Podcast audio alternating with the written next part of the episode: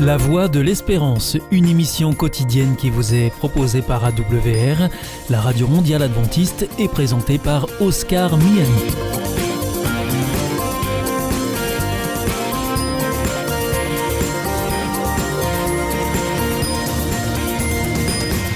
Merci de votre fidélité à la Voix de l'Espérance à travers les ondes, par Internet sur www.awr.org ou aussi grâce à votre téléphone. Aujourd'hui, au programme, dans quelques instants, ce sera votre rendez-vous santé. Ensuite, vous retrouverez votre chronique reflet d'actualité. Et enfin, nous terminerons avec une nouvelle réflexion sur notre antenne. Avec Destination Santé, Emmanuel Ducreuset. Bonjour à tous. On s'en doutait, mais c'est désormais confirmé, des chercheurs toulousains viennent de montrer comment le premier confinement a altéré notre santé, notamment sur le plan cardiovasculaire et mental. En réponse à la pandémie de Covid-19, le gouvernement français a mis en place le 17 mars 2020 un confinement strict, et ce, afin de casser les chaînes de transmission du virus. Avec plusieurs mois de recul, des chercheurs du CHU de Toulouse ont étudié l'impact de ce confinement sur la santé de 536 habitants de Haute-Garonne âgés de 50 à 89 ans. Ainsi, deux personnes sur trois ont rapporté une diminution de leur activité physique ou une dégradation de leur alimentation avec une augmentation de la consommation de produits sucrés, d'alcool ou de matières grasses. Par ailleurs, 4% des participants ont déclaré une augmentation de leur consommation tabagique d'au moins une cigarette par jour. Ainsi, de façon très précise, les auteurs révèlent que 44 jours après le début du confinement, 63% des patients ont connu une aggravation de leur risque cardiovasculaire. Un phénomène particulièrement marqué chez les femmes les plus jeunes, les participants vivant en zone urbaine, ou encore ceux qui ont continué à travailler en présentiel en contact avec le public. Autre enseignement, toujours après un mois et demi de confinement, 32% ont rapporté des symptômes d'anxiété ou de dépression. Sans trop de surprise, les participants qui se sentaient socialement isolés ou qui n'étaient pas totalement convaincus par l'efficacité des gestes barrières, ceux qui vivaient dans un logement sans terrasse ni balcon ou qui ont connu une détérioration de leur relation de couple ont été les plus touchés. Les auteurs ont également constaté que les participants qui avaient une alimentation plus équilibrée avant le confinement présentaient deux fois moins fréquemment des symptômes d'anxiété ou de dépression durant le confinement. Voilà qui améliore la compréhension de l'impact du confinement sur la santé et qui devrait aider à mettre en place des politiques de prévention en cas de nouveau confinement.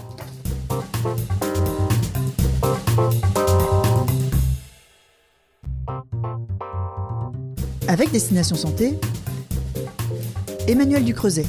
Bonjour à tous. L'anosmie ou perte d'odorat est l'un des symptômes les plus caractéristiques de la Covid-19. Mais elle ne concerne pas tous les patients et selon des chercheurs français, elle toucherait davantage les formes légères de la maladie. Si vous êtes touché par la Covid-19 et que vous êtes victime d'une perte d'odorat, cela n'est pas nécessairement une mauvaise nouvelle. Cela signifie peut-être que vous avez contracté une forme légère du coronavirus. Des chercheurs de l'université Paris-Saclay se sont intéressés à près de 2600 personnes suivies dans 18 hôpitaux européens.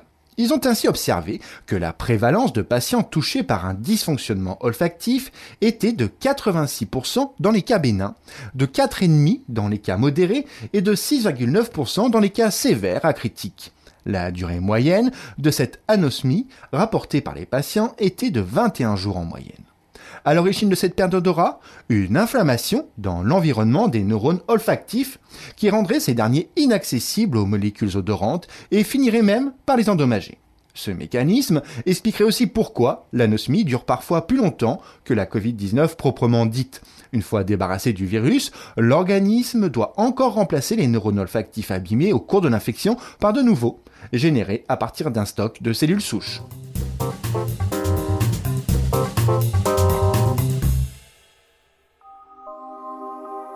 Vous aussi, votre santé vous intéresse? Alors si vous souhaitez en savoir plus, demandez-nous l'ouvrage Santé et bien-être des éditions Vie et Santé. Nous aurons le grand plaisir de vous en adresser un exemplaire gratuitement sur simple demande de votre part à france.awr.org.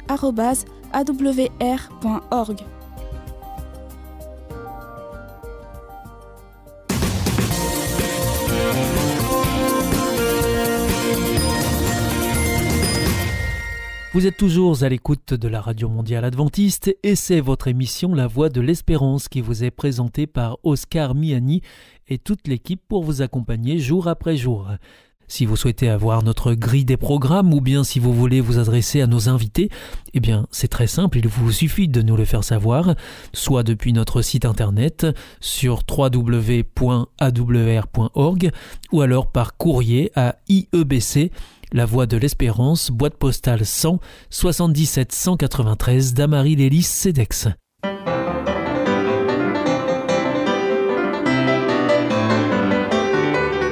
Reflet d'actualité. Une approche chrétienne de l'actualité de la semaine. Amis auditeurs, bonjour. C'est le pasteur Philippe Penner que nous accueillons à ce micro.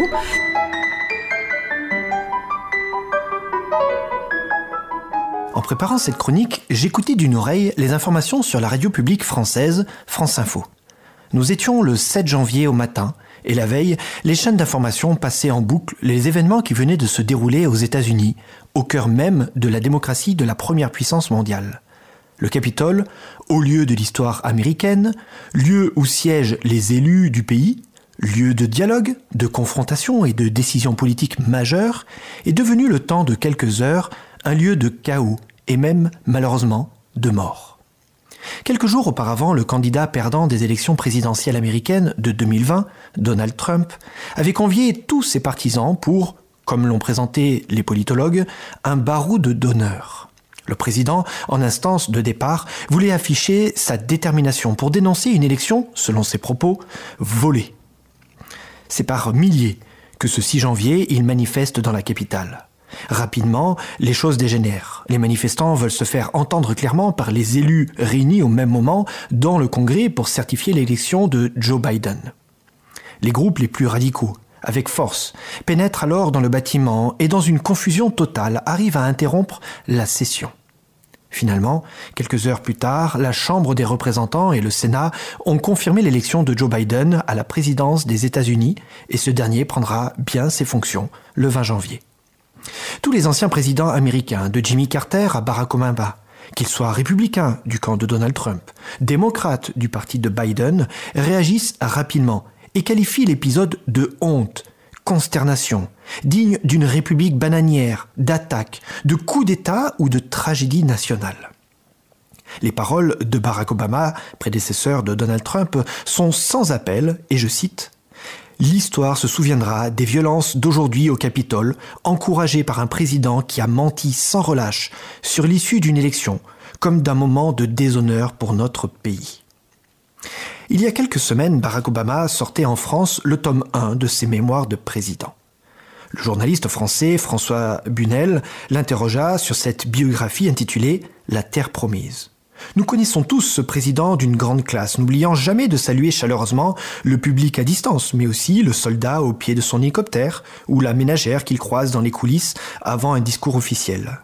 J'ai été ému d'un passage particulier de cette interview lorsqu'il met l'accent sur le fait de ne pas confondre qui il est et la fonction qu'il occupe. Je paraphrase ici, quand vous entrez dans une pièce, les gens se lèvent, mais le font-ils pour moi ou pour la fonction que je représente? Dans son livre, il évoque cette question de la responsabilité en disant ⁇ J'ai pris conscience de la responsabilité qui était la mienne dès le début de ma campagne présidentielle en voyant tous les espoirs que les gens mettaient en moi. Selon ses dires, c'est cette prise de conscience qui lui a permis de garder la tête froide, de ne pas devenir un homme s'accrochant au pouvoir et de rester digne dans sa fonction. C'est ce qui rapproche les deux personnes que nous venons d'évoquer dans cette chronique, Donald Trump et Barack Obama. Ils ont tous deux occupé la plus haute fonction, président des États-Unis. Ils ont tous deux les titres de président, chef de la nation, chef des armées. Qu'est-ce que les gens sont-ils prêts à faire pour un titre? Sur qui sont-ils prêts à marcher pour avoir la fonction de? À quoi sont-ils prêts à renoncer pour l'obtenir? Ce que nous avons vu au Capitole se répète encore et encore dans l'histoire, que ce soit dans le domaine politique, comme ici, jusqu'au domaine le plus anodin, comme euh, le monde associatif ou le conseil de quartier ou le syndical de notre immeuble. Qu'est-ce que les gens sont prêts à faire pour être reconnus?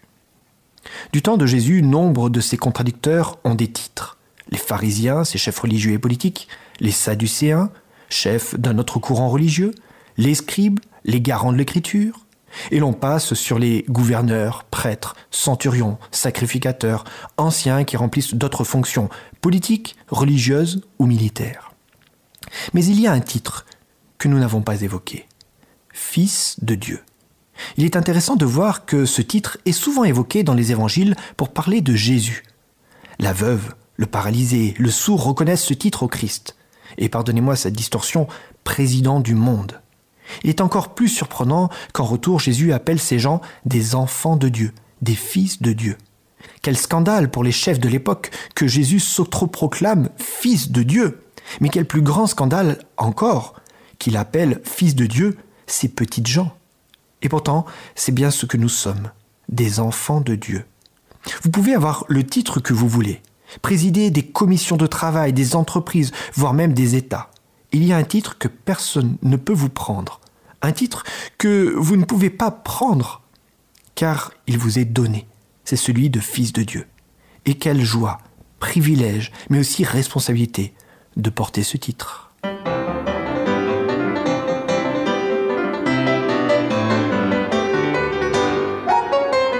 Merci au pasteur Philippe Péner pour cette euh, réflexion. Je vous rappelle que vous pouvez nous en demander le texte qui vous permettra d'en découvrir toute la substance et puis aussi vous pouvez retrouver cette chronique en podcast. À bientôt.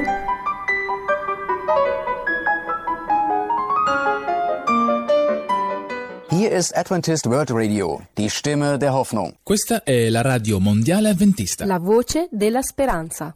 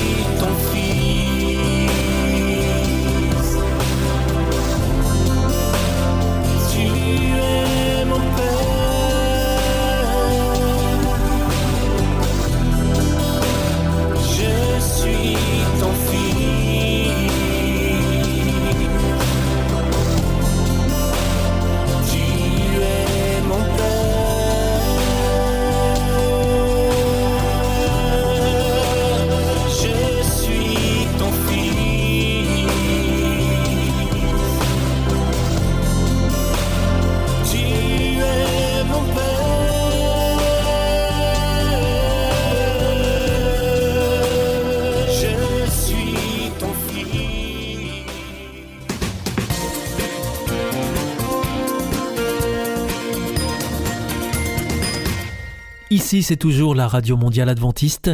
Vous êtes à l'écoute de la Voix de l'Espérance avec Oscar Miani au micro et toute l'équipe.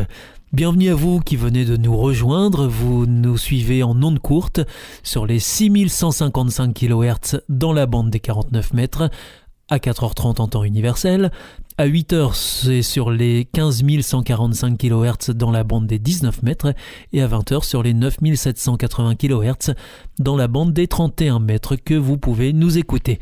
Et maintenant, je vous propose de poursuivre avec votre émission 5 minutes pour comprendre. Et c'est en partenariat avec Hope Channel France que vous pouvez aussi visionner sur le site hopechannel.fr.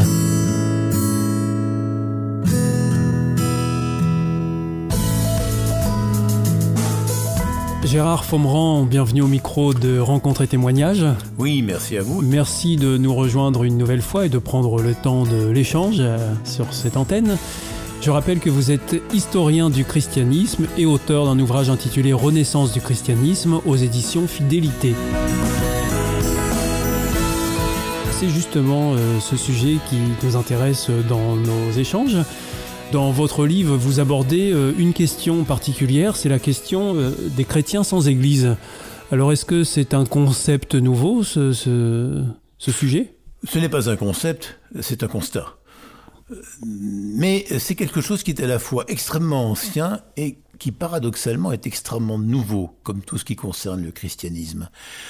Constat extrêmement ancien, car depuis très longtemps, voire même depuis l'origine, beaucoup de chrétiens se sont trouvés en situation de décalage, de distance par rapport au triomphalisme des églises instituées. En effet, pendant 300 ans, grosso modo pendant la période de la persécution romaine, les chrétiens ont vécu en communion utopique parfaite.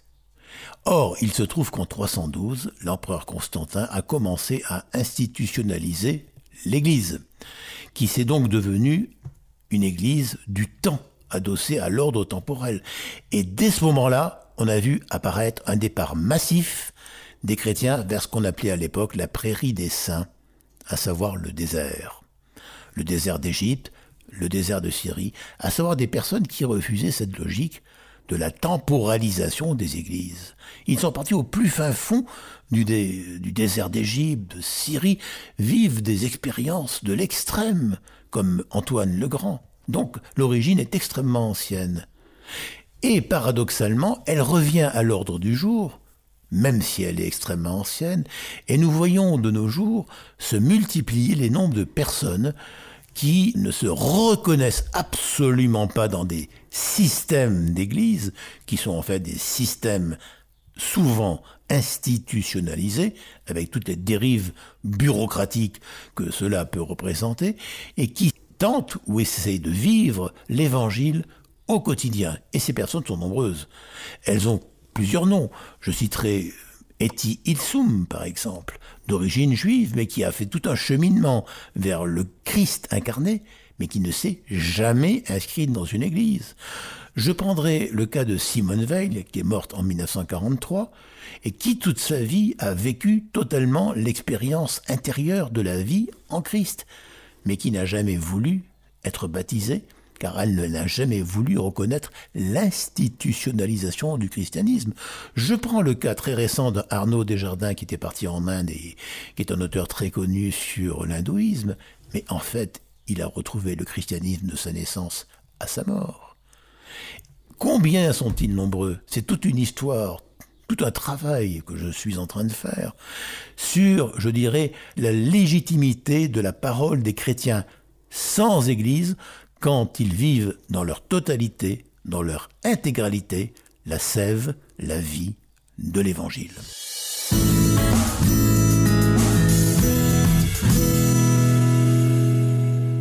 Donc selon vous, Gérard Faumerand, la question des chrétiens sans Église serait due à une institution qui ne répond pas aux attentes? Absolument, c'est le même constat que, l'on faisait dans une émission euh, précédente, à savoir qu'il y a un vide spirituel et les églises ont beaucoup de mal à y répondre, car elles répondent par des prêts à croire, par des codes. Des dogmes? Par des dogmes. Et quelque part, tout cela est extrêmement périphérique, car l'évangile n'est en aucun cas un traité dogmatique. Et alors, euh, comment est-ce que la situation euh, pourra évoluer selon vous? Écoutez, euh, ça fait 20 siècles qu'on en parle, donc je pense qu'on va en, parler pendant longtemps, mais il est certain que l'interpellation que nous font les chrétiens sans Église est une vraie question et que nous devrons y répondre. Nous devrons répondre à cette interpellation que font les chrétiens sans Église. Qu'avez-vous fait du christianisme, vous, dans les églises. Gérard Fomerand, merci pour euh, votre intervention à ce micro. Nous étions donc euh, dans notre rubrique, notre chronique euh, Rencontres et témoignages. Je rappelle que vous êtes auteur d'un ouvrage intitulé Renaissance du christianisme que l'on peut se procurer aux éditions Fidélité. Et on peut commander ce livre sur Internet ou dans toute bonne librairie qui se respecte. Je vous remercie. On se retrouve bientôt pour une prochaine chronique. Merci, au revoir. Merci à vous et au revoir.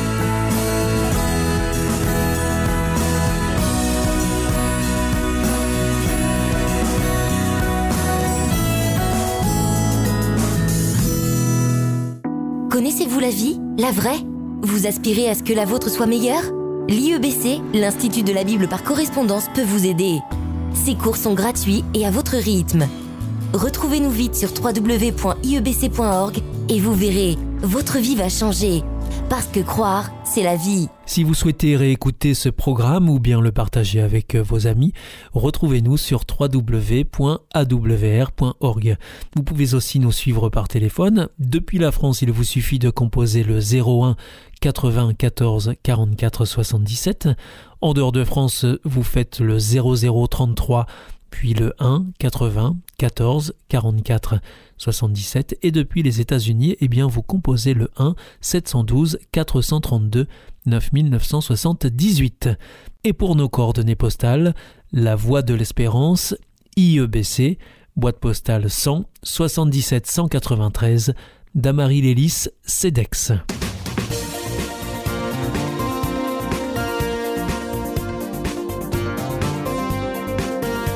Votre émission est pour aujourd'hui terminée. Vous écoutiez la Radio Mondiale Adventiste et c'était La Voix de l'Espérance. Vous étiez en compagnie d'Oscar Miani. Nous vous donnons rendez-vous demain à la même heure pour votre nouveau programme. Au revoir.